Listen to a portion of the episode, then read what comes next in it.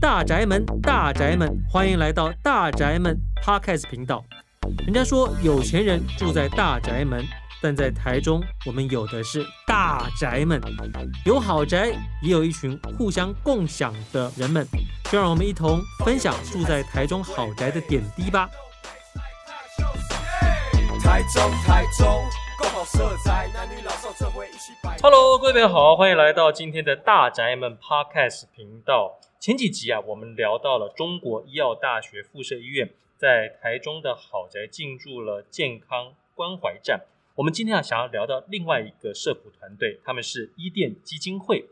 伊甸基金会呢，它在一百零七年五月开始进驻了台中的安康社宅。我们今天呢，就邀请到他们在这边进驻的团队的成员呐、在丰源安康伊甸基金会里头的晨晨、朱军。还有景怡一起来到这边跟我们分享在丰源安康豪宅的生活故事。哎，三位跟大家打个招呼吧。Hello，大家好，我是店长朱军。大家好，我是副店长景怡。嗨，大家好，我是住在丰源社宅的住户代表晨晨。太好了，你看我们这个代表也有，然后也有我们这边店长、副店长哦。那我想问一下哈，晨晨，你是怎么样知道这个伊甸基金会跟好林安康店的呢？以及啊，我们如果想要参与好林安康店的活动，当时参加的这个契机是什么？就是因为我本身是全职妈妈，然后我带了两个学历的小孩，这样、嗯、住进安康社宅之后，然后我就发现楼下一个很大的广场，可以适合小孩跑跳。然后在一个契机，就是偶然之下，然后我就发现有一扇门打开着，然后我就进去了，然后发现、嗯、哇，里面是妈妈的好地方，因为有一个就是伊甸有设计的一个游戏区跟图书区。然后发现，哎，就是小孩落下来，其实是一个安全的环境，这样。然后就借借由那个社工，然后了解之后，才发现这个伊甸这个，也应该说有这么好的环境，让大家一起哦。对啊，然后可能就是后来在住来之后，他们会透过活动，然后就是把公告贴在那个电梯，然后还有一些公告栏，然后我们就可以有相关的活动讯息。对，这个都是住户非常真实的感受哈。那一开始的时候，伊甸基金会怎么会进驻的？我们是不是请两位跟我们分享一下？哦，伊甸基金会会进驻，是因为其实伊甸它主要一开始成立的初衷是服务身心障碍者。那我们其实，在服务过程中发现说，身心障碍者跟长辈他们其实在外面租房子有一定的困难，大家可能相对不太想要租给这样子的族群。那又因缘机会之下，其实。伊甸在台南有成立一个大龄国宅，那主要就是服务这样子的服务对象，所以我们其实对这样的议题一直都蛮感兴趣的。再来就是台中市政府这边，他后来有规划在台中丰原这边有一个社会住宅，那就也邀请我们一起来进驻在这边成立一个社会服务站这样子。嗯，对。诶，那这个景怡这边给我们分享一下，你在这边服务啊，有没有发生过什么让你印象最深刻的事情？可能之前的住户就是。呃，就是应该是一个伯伯，然后他带着一个就是身心障碍的孩子，然后就觉得他们两个就是这样子，嗯，彼此的扶持到现在就是已经七十多岁，然后就觉得北北很伟大，就是一直这样照顾自己的罕见疾病的小孩这样子，我就觉得每次看到他们就觉得就有点感动这样子。嗯，对，非常很感动。然后，对，嗯，这边提供一些这个很好的服务啊，还有设施啊，我觉得可以实际上让他们运用得到，我觉得这是民众可能最有感的地方。那晨晨你自己呢？觉得有没有发生过什么印象最深刻的事情？因为就是透过活动，然后就是就可以大楼住户可以拉近彼此之间的距离，然后更了解住户们。然后因为其实住宅处里面也很多，就是都是妈妈自己带小孩，所以我们会互相讨论，就是如何带小孩，或是他们开课，然后我们参加，然后会一起学习烘焙。嗯，因为因为之前就是大理。社宅有开幕的时候，我们就是伊甸有协办妈妈们，然后一起去协助大理制作餐盒，所以我们在烘焙这一方面就是结合大家，然后制作餐盒做的就是感觉好像口碑还不错。然后在后来二期要动工的那个公园社展的时候，也有请一店协助我们，就是然后我们后来又再做第二次的餐盒这样，嗯、然后就社区妈妈一个有很有才的妈妈，然后她就还为了这个活动，然后专门设计一个安康妈妈烘焙的那个 logo 贴纸这样，嗯，对啊，然后就因为这样的服务，然后让我们得了有志工的那个编号，然后就是台中市还有发的那个感谢状给我们，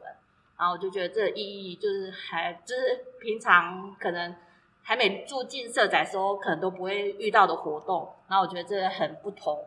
别往外面的活动参加的。没错，哎，那像朱军这边啊，除了刚才晨晨提到的这些烘焙之外，还有规划哪些课程是你觉得民众都非常会想要参加的呢？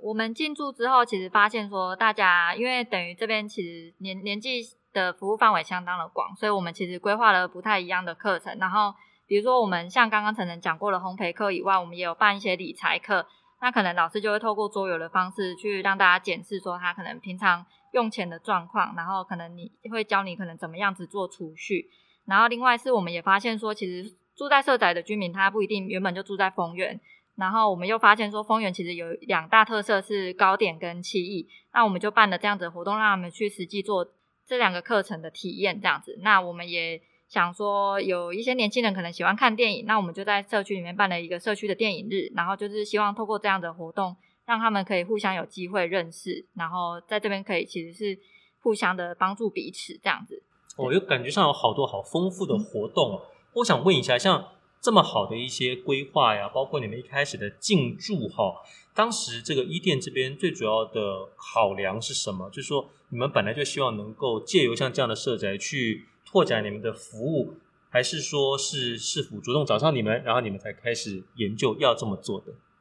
嗯、应该是我们也蛮想要做这样子的服务的，然后又加上市府他刚好主动邀请我们，所以我们就进来了。这样，那我觉得在这边蛮特别的是，以以往区别于之前社工的服务，可能大部分都是因为家庭有状况了之后，社工再去介入做做一些辅导。那在社宅这边的服务比较是预防性的，我们可能在他。日常的生活中跟他们去相处，那当家庭真的有一些争吵、有状况的时候，我们其实是可以及早发现，去帮助他们，那避免让他的家庭状况变得更糟糕这样子。那仅以你自己观察，民众在参与这些活动的时候，有没有让你较印象深刻的一些互动？呃，有时候觉得比较互动没有这么。呃，密切的亲子就是来参加活动后，就是感觉也在学习，然后就感觉他们的互动有越来越紧密的觉这样子。哦，对对对，对没错，就很多呃，我们说，尤其现在因为疫情哦，真的大家都不太敢外出那如果这边有一些很不错的活动的话，诶，大家呃遵守一些防疫的规范啊，一起参加一些活动，真的是可以让家人啊、亲子之间有更多的很好的互动哦。那我这边想要请教一下，就是课后的照顾班。这个好像不是在这个社会服务站成立之初就有的服务哦，所以可以跟我们聊一下你们这个呃开办这种课后的照顾班的契机以及实际办理的情形。好，那这部分就由我来跟大家分享一下。就是三年前我们就一店进驻的时候，我们就有计划要开办课照班，然后呃实际进驻后，我们才发现，就是其实很多社仔的孩子，呃他们的年纪可能都是学龄前，还没有到国小的阶段这样子，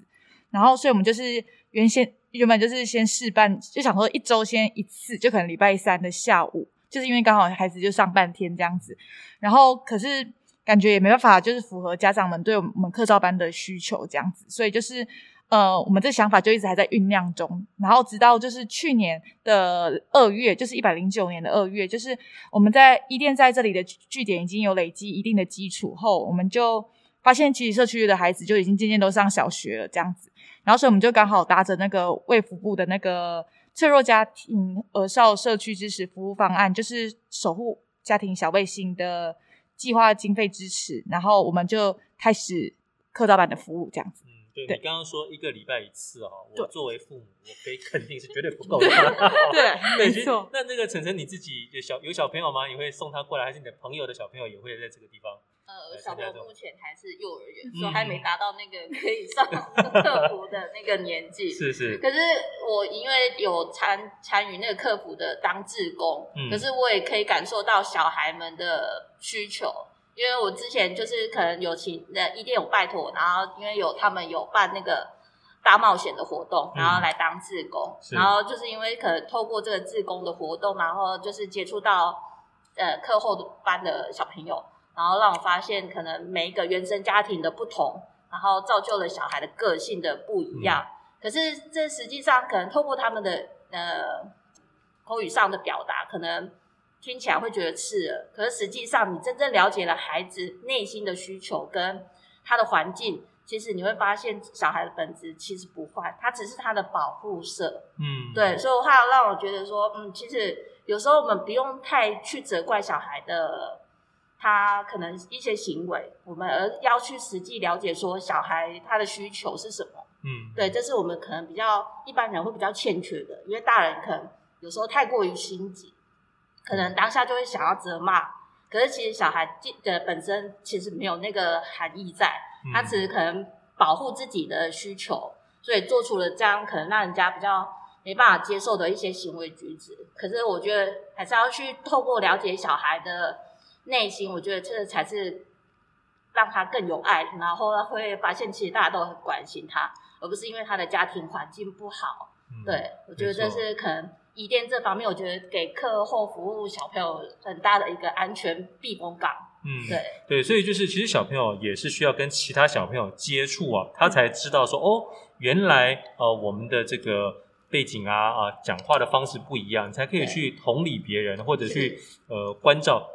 体会到说哦，自己也许有一些行为哦，可能是在团体生活里头是不被接受的，他会自己进行一些修正。对，您刚刚有提到说，呃，课后照顾班其实还会每一个学期啊，会由社工进行一次家访，这样子的服务真的是非常好，非常用心啊。我们可以请朱军跟我们再多说一下，这样子家访主要是在做什么？好啊，就是我们其实觉得说，虽然只有孩子在课后照顾班，但我们其实想要照顾的是每一个孩子他背后的家庭，因为我们觉得。家庭的支持对孩子来说是相对非常的重要，所以我们就规划每学期至少去做一次家访。那我们也其实也会安排去学校做访视。我们希望透过去了解说孩子在家里的状况跟在学校的状况，那我们去串联起学校的老师跟家长，然后一起来帮助这个孩子。有一些孩子可能是真的学习的能力比较不足，那我们可以在学校那边请老师怎么样协助，或者是请家长假日的时候多协助一些什么。那我觉得我们是帮忙一起串起这些服务，一起来。共同帮助孩子，这样。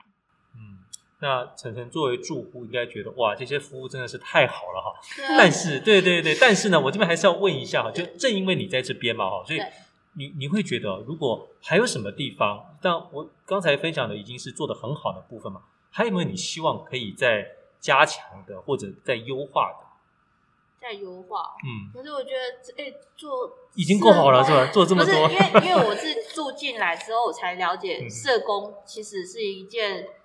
相当不容易的工作。你不要看似轻松，或是外表哦，可能访谈客的就是客户这样。可是我觉得，其实那个负能量的吸收跟消化，其实是需要自己靠自己的。可是因为还有他们，毕竟他们的工作量也很大，因为他们窗口固定就剩下几个。可是每个个案，他遇到的不同的状况。对啊，可是我觉得他们真的在这个方面的